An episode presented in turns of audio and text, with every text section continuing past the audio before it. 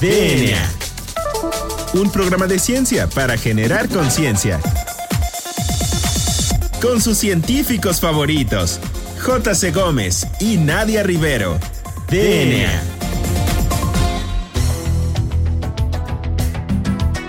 Hola, hola, hola. Bienvenidos a una emisión más de este su programa favorito sobre divulgación de la ciencia, DNA. Yo soy la doctora Nadia Rivero y me acompaña como en todos los jueves en los micrófonos el famosísimo doctor Juan Carlos Gómez Berja. Juan Carlos, muy buenas tardes. ¿Cómo te encuentras en un jueves más de nueva normalidad? ¿Qué, qué, tenemos preparado para nuestro queridísimo auditorio el día de hoy? Porque es un programa muy especial, como cada jueves, obviamente. Claro, sí, este, bueno, como siempre queremos este, invitar a los interactores de, de la ciencia, no tanto explicar la ciencia, sino eh, invitar a la gente que está detrás de la ciencia, en las trincheras, haciendo eh, ciencia. Y como siempre nos gusta eh, invitar a investigadores jóvenes, ¿sí? no tanto gente que ya está consolidada y que a lo mejor ha dado ya miles de entrevistas, sino gente que está empezando, porque realmente ese es el futuro de la ciencia en este país.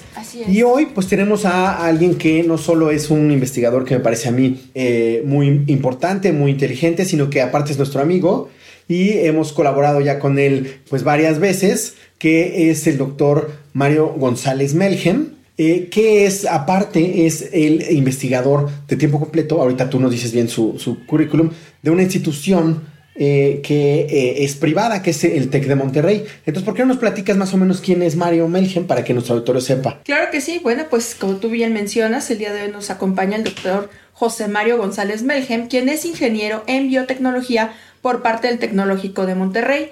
Cuenta con una maestría en biociencias con especialidad en biología de células troncales y un doctorado en biología del desarrollo y cáncer por parte del University College of London.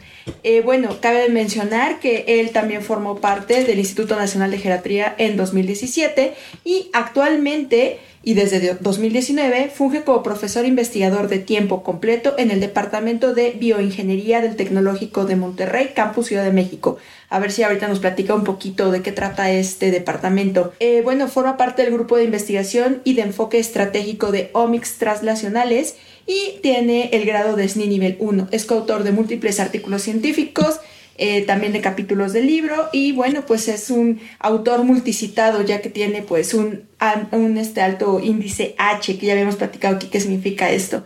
Y bueno, pues muchísimas gracias por aceptar nuestra invitación, Mario. ¿Cómo te encuentras? Muy bien, gracias Nadia y muchas gracias también eh, Juan Carlos por, por la invitación. Este, es, es, para mí un gran gusto estar con ustedes y con su auditorio y este, pues aquí contento de acompañarlos. Muy bien, Mario. Bueno, pues ah, nos hablábamos, hablábamos y platicábamos fuera del aire que el TEC tiene un grupo de investigación que eh, se llama de enfoque estratégico en omics translacionales. Entonces, para nuestro auditorio que este, pues no sabe del tema, cómo se come eso y qué, qué es ese enfoque translacional de omics. Así es, es un nombre que no, no es fácil de, de, sacar a primera vista qué es lo que hacen. Bueno, lo primero que tenemos que, que eh, recordar, aprender, es que las ciencias ómicas se refieren al estudio de, de, aspectos biológicos esenciales que son la genómica, la transcriptómica y la proteómica.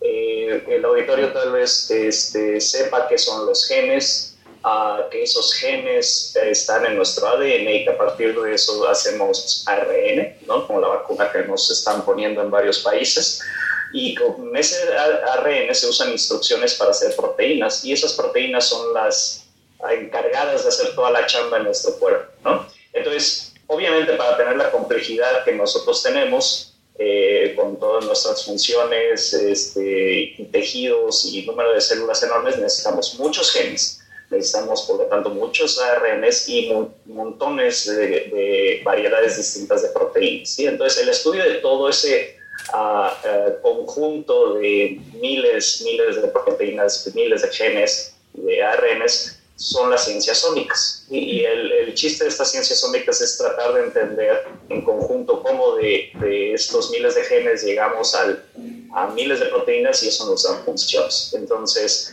a lo que se busca hacer en este grupo de enfoque translacional es básicamente entender cómo en, bueno, hay, hay, gente que se dedica a cosas muy variadas, por ejemplo, tengo compañeras que se dedican a, a ómicas en plantas, ómicas en nutrición, yo estoy en el campo más de salud y lo que queremos es, a partir de, la comprensión de esos genes, esos ARNs y esas proteínas, pues llegar a soluciones a la sociedad.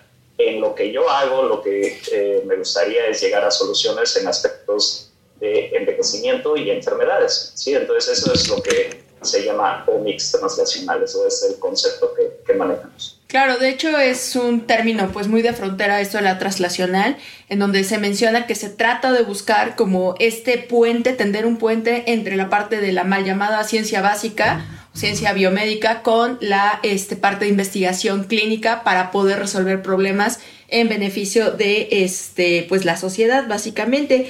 Y bueno aquí también este pues estábamos platicando acerca un poquito de lo que es la senescencia celular. Previamente en un este episodio de DNA ya habíamos hablado con la doctora Mina Konigsberg acerca de qué es senescencia. Pero crees que le puedas este recordar a nuestro queridísimo auditorio de qué trata la senescencia celular y cómo es que hay un vínculo entre esta medicina o investigación translacional y la senescencia celular? ¿Cómo es que se vinculan estas dos ramas? Pues eh, la senescencia celular es un fenotipo, es decir, es un evento, es algo que este, refleja el estado de la célula. Al igual que la apoptosis, la división celular, eh, la migración, ¿sí? que son cosas que las células hacen, la senescencia es algo que le sucede a la célula o que las células hacen. Ah, y la manera más sencilla de comprenderlo es con una analogía con los zombies. Este, yo no inventé esa analogía, pero es una analogía que me gusta mucho porque es, es eh, cubre bastante bien lo que les estamos hablando. Entonces, un zombie ah, se rehúsa a morir, debería estar muerto y, y no lo hace. Y además de, de eso, este, de, de vivir más allá de lo que debería, infecta a otras personas, ¿no? Las convierte en zombies a su vez. Entonces, estas células senescentes son producto de un estrés que las debió haber matado, pero se rehusaron a morir. Y ahora son capaces de enviar señales a, a, a su vecindario y convertir otras células en células senescentes. Pero hay muchos, muchos más efectos que, que tal vez podemos eh, tenga tiempo de hablar de, eh, después este, pero están involucradas en muchas enfermedades del envejecimiento, que en realidad pensamos que son causantes de gran parte de, de lo que observamos en envejecimiento. Este, la, la, conexión con, con, lo que quiero hacer en ciencia translacional es, además de entender por qué existen, por qué se acumulan en envejecimiento, es pues, tratar de encontrar tratamientos a, que puedan reducir o prevenir la acumulación de estas células en enfermedades de envejecimiento y en particular el cáncer, que me parece una de las enfermedades más representativas acopladas al envejecimiento. Oye Mario, entonces las células senescentes las vamos acumulando en el cuerpo conforme pasa el tiempo o las podemos acumular este, no necesariamente asociado al, al, al tiempo por alguna condición? las dos cosas son correctas. En envejecimiento fisiológico eh, comienzan a acumularse. Eh, tanto en ratones o mamíferos pequeños como en humanos, al parecer empiezan a dispararse sus números después de la, alrededor de la edad media. ¿sí? Eh, me refiero a la edad media de un ratón, pero también la edad media de, de, una persona. Sus números empiezan a acumularse por alguna razón. No sabemos, como dice, si eso es dependiente del tiempo o si es dependiente de otras cosas. Realmente no sabemos la, la causa eh, de eso. Pero no es la única situación en la que se acumulan. Ah, por ejemplo, hay enfermedades de tipo progeroides, se llaman, ¿sí? son las enfermedades donde ocurre un envejecimiento acelerado, son enfermedades eh, genéticas. Entonces, el fenotipo de este tipo de enfermedades es que niños comienzan a mostrar características de la vejez, ¿sí? desde su apariencia externa, pero también sus órganos empiezan a perder funciones muy, muy similares a lo que vemos en la vejez. Y en realidad su apariencia alrededor de los 13 años es pues, algo que, que observarías en una persona más allá de los 80 años. Uh -huh. Lo que se está viendo es que también hay una acumulación de células senescentes en, en animales con, con progeria y en personas con progeria. Entonces, en, en, animales al menos donde hemos podido intervenir con, eh, eh, eliminando estas células senescentes o previniendo su aparición o acumulación, es que el fenotipo de progeria, es decir, el envejecimiento acelerado, parece retrasarse eh, de manera significativa. ¿sí? Entonces, eh, ese es un ejemplo. Y el otro es en cáncer. ¿sí? En cáncer, sin importar mucho la edad, ¿sí? si es un cáncer de edad avanzada o un eh, cáncer joven o los cánceres que yo llegué a estudiar y que me interesan mucho, que son los pediátricos, es decir, son tumores y cánceres que se originan cuando tú eres todavía un embrión, también ocurren estas células senescentes. Y al parecer ahí es donde podemos observar el efecto benéfico de las células senescentes. ¿sí? No solo son malas, a pesar de que las comparé con un zombie, muchas cosas en biología tienen, ¿sí? si algo es detrimental para la supervivencia de una especie, pues no es seleccionado. De, de otra manera, la especie se extinguiría. Entonces, debe haber una razón por la cual conservamos este mecanismo de la evolución de, de vertebrados y mamíferos. Bueno, en realidad están invertebrados, observamos este fenotipo. Y ahí es donde existe un nodo muy interesante, una conexión muy interesante con la regeneración. Lo que pensamos y la evidencia eh, parece sugerir es que crear estas células zombie cuando hay un estímulo de estrés que debió haber matado a la mayoría, ayuda a llamar al sistema inmune para reparar lo que hay. ¿sí? Necesitamos que quede un superviviente, ¿sí? Que le indique al ambiente esto no está bien y hay que repararlo. ¿sí? Entonces, eh, se ha observado que estas células senescentes ayudan a las células madre a, a saber cuándo dividirse, a saber, eh, eh, en realidad, a reprogramarse. ¿sí? Células que ya no son madre, que no tienen la capacidad de reparar, ahora tienen la capacidad de reparar cuando están en contacto con estas células zombie. Entonces, es, esto es lo que se conoce como un arma de doble filo. Hay situaciones donde nos protegen contra eh, la aparición de cáncer, nos ayudan en la regeneración, pero cuando son demasiados sus números y su influencia es crónica, parece ahora voltearse el filo hacia nosotros y afectarnos. Oye, qué interesante, Mario. De hecho, no sé si ahí podría aplicar un poquito esto del término de la hormesis. Igual y podemos discutir esto ya en la siguiente sección, porque creo que por ahí podría ir un poquito esto de la senescencia y cómo tiene un efecto benéfico en el organismo. Entonces no se despeguen de su radio, ya regresamos. Esto es DNA. Volvemos en menos de lo que tus genes se traducen a proteínas.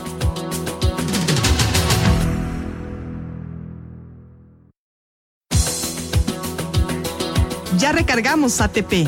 Continuamos.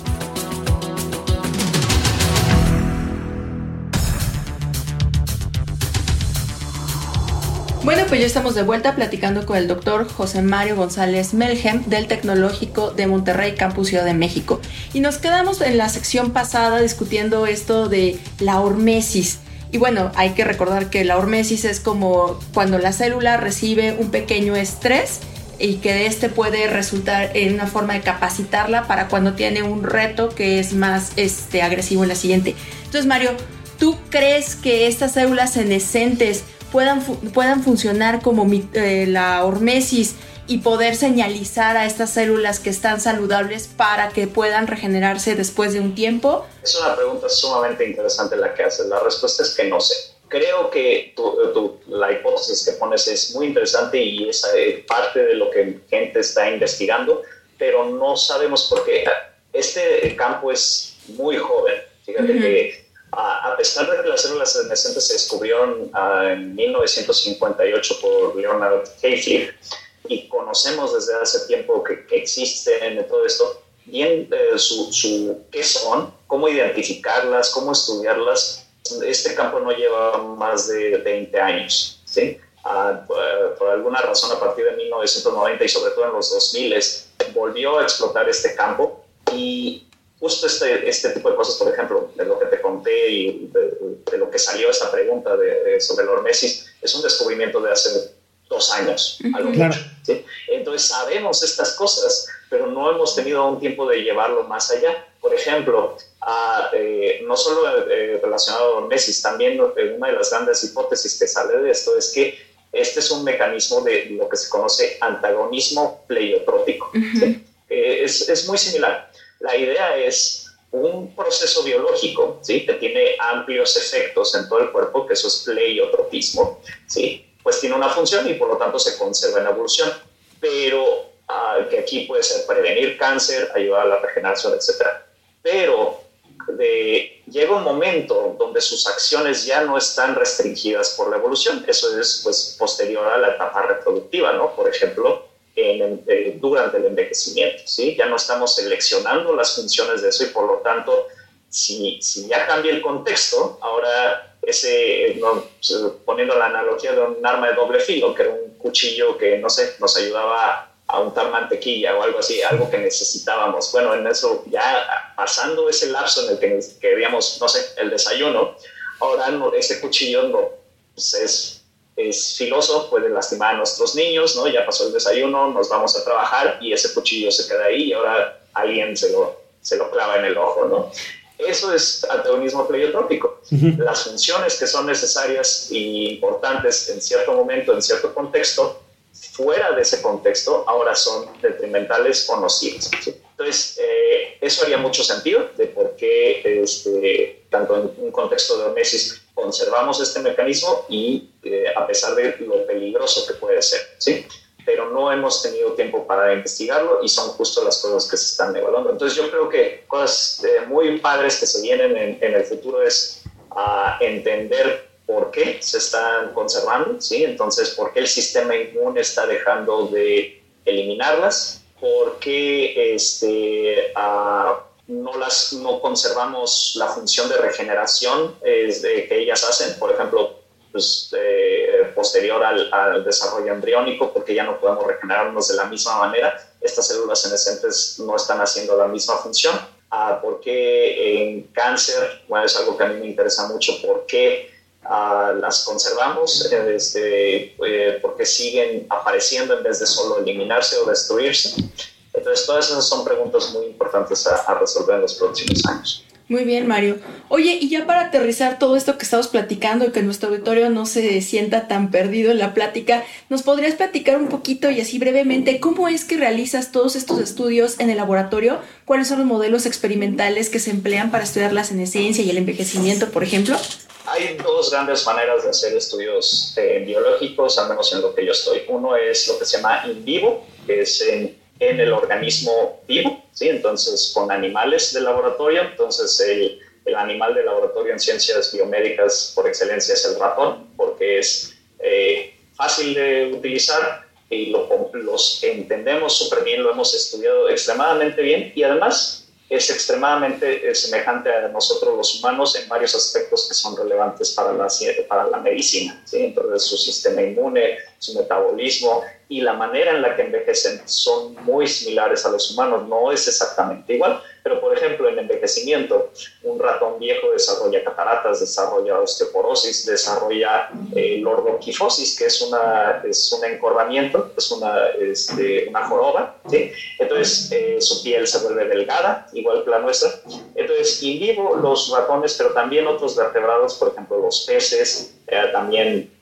se joroban, ¿sí? Eh, este, cuando envejecen. Entonces, ahí podemos hacer estos estudios. No todos tienen que ser animales, sí, por, por cuestiones éticas nos interesa mucho reducir la cantidad de, de animales este, ah, con capacidad de sentir dolor que utilizamos en, en, los estudios. Entonces, la levadura, ¿sí? lo que tú usas para, para hacer tu, tus pasteles y tu, tu, tu cerveza, ese hongo también envejece. ¿sí? Y en realidad en el TEC tenemos un profesor que utiliza estos modelos alternativos. ¿sí? no todos los hongos envejecen, hay muchas especies que son técnicamente inmortales, muchos hongos son pues inmortales en, términos de edad, pero hay algunos que llegan a viejitos, ¿sí? y los ves, y, ese es un hongo viejo y ese es un hongo joven, y, este, y puedes estudiar aspectos básicos celulares en eso. ¿sí? La otra gran rama para estudiar esto es in vitro. ¿sí? Entonces, In vitro se refiere a fuera del organismo, entonces hemos aislado células o ya tenemos células que, se preservan desde hace mucho tiempo y ahí podemos entender a nivel celular cómo envejecen estas células o el, el, fenotipo de senescencia. ¿sí? Entonces, ¿cómo lo hacemos? Por ejemplo, te decía que, que es un zombie, ¿no? que es algo, una célula que sobrevivió a algo que la quiso matar. Bueno, la quimioterapia ese, ese tratamiento que nos dan cuando tenemos un tumor o un cáncer, son químicos o, este, o tratamientos o radiaciones, por ejemplo, que matan células, pero algunas sobreviven y eso es un gran problema en cáncer, es decir, la recurrencia de tu tumor sobrevivió a la quimioterapia. Bueno, en in vitro tú puedes ponerles cócteles de quimioterapéuticos, ¿sí? Antineoplásicos se llaman estos fármacos que te dan cuando tienes cáncer. Y si lo haces de manera crónica, la mayoría de las células va a morir, bueno, o gran parte, pero unas van a sobrevivir y esas se van a volver senescentes, se van a rehusar a morir. Y ahora tienes un cultivo de células senescentes que puedes usar para, este, por ejemplo, puedes trasplantarlo en un ser vivo y ahora ves que esas células senescentes empiezan a hacer estos efectos puedes tomar el medio que ellas secretan, ¿sí? les decía que son zombies, bueno, ellas secretan cosas en el ambiente que hacen montones de cosas, incluyendo hacer más zombies. Tomas ese medio y se lo pones a otro cultivo celular joven, ¿sí? y ahora ellas se vuelven zombies ese tipo de cosas son las que podemos hacer. Muy bien, Mario. Pues desgraciadamente se nos acaba el tiempo. Quisiéramos estar platicando de estos temas que la verdad nos apasionan demasiado a todos y sobre todo con nuestros invitados que siempre son expertos. Eh, pero eh, pues se nos acaba el tiempo. Entonces, bueno, tenemos nuestras dos últimas preguntas que caracterizan y han caracterizado este programa. Eh, y la primera es si tienes alguna recomendación para el público que quisiera este, acercarse a lo mejor a estos temas y pues que pudiera como de alguna manera tener información. Y eh, de una vez pues tus redes o una manera de contacto por si alguien quiere, algún alumno a lo mejor quisiera contactarte o alguien quiere contactarte para otra entrevista. Eh, claro que sí, la primera recomendación es para a la gente que esté interesada en aprender biología y todos estos mecanismos moleculares de los que hablábamos, ¿no? Uno de los niveles importantes es la proteómica, las proteínas. Mi recomendación es, una, es un proyecto de ciencia comunitaria, no ciencia social, la ciencia La idea de la ciencia comunitaria es que todos seamos partícipes en hacer ciencia y este, este eh, algoritmo, que ahora es un programa, es una página web, pues cualquier persona puede inscribirse y accesar, se llama Foldit, que es eh, dóblalo o, pliégalo en inglés, ¿sí? F-O-L-D-I-T.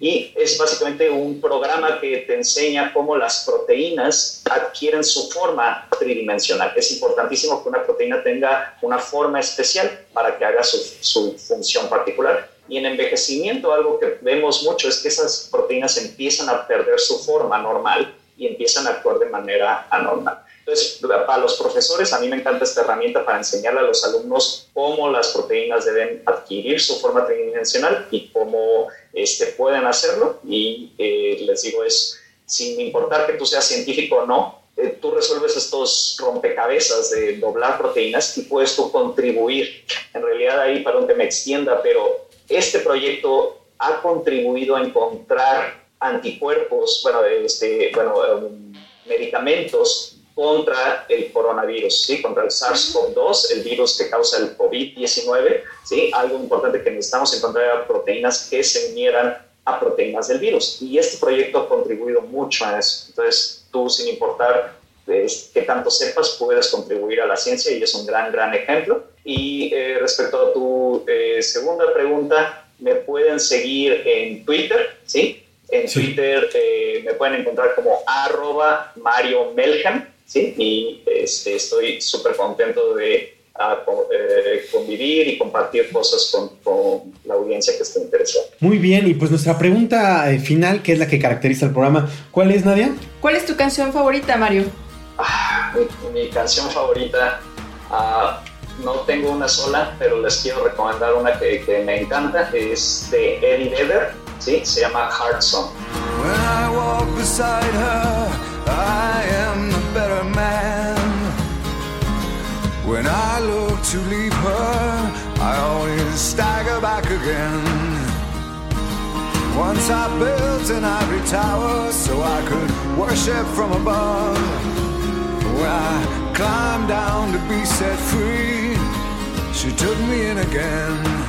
Muy bien, pues ya regresamos. Eh, agradecemos a Mario eh, Melgem, el doctor Mario Melgem del TEC de Monterrey, quien eh, nos dio un poquito de su conocimiento y nos brindó un poquito de por qué está haciendo lo que está haciendo y nos explicó algunos temas. Muchas gracias Mario por el programa y por darnos un poquito de tu tiempo. Gracias a ambos y muchas felicidades por este programa. Es una gran contribución a la ciencia y la sociedad y los felicito y gracias por invitarme. Claro que sí, esperamos tenerte muy pronto en nuestros micrófonos nuevamente compartiéndonos pues tus avances más recientes en tu línea de investigación. Y también agradecemos a nuestro productor Hernán Nájera y a la estación Ciudadana 660.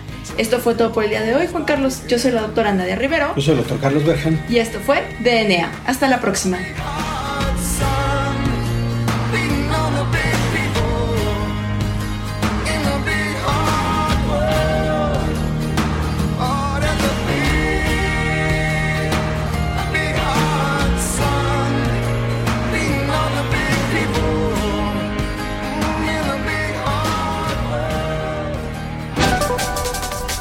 DNA. La materia no se crea ni se destruye, solo se transforma. Nos vemos en el próximo programa de DNA, un programa de ciencia para generar conciencia.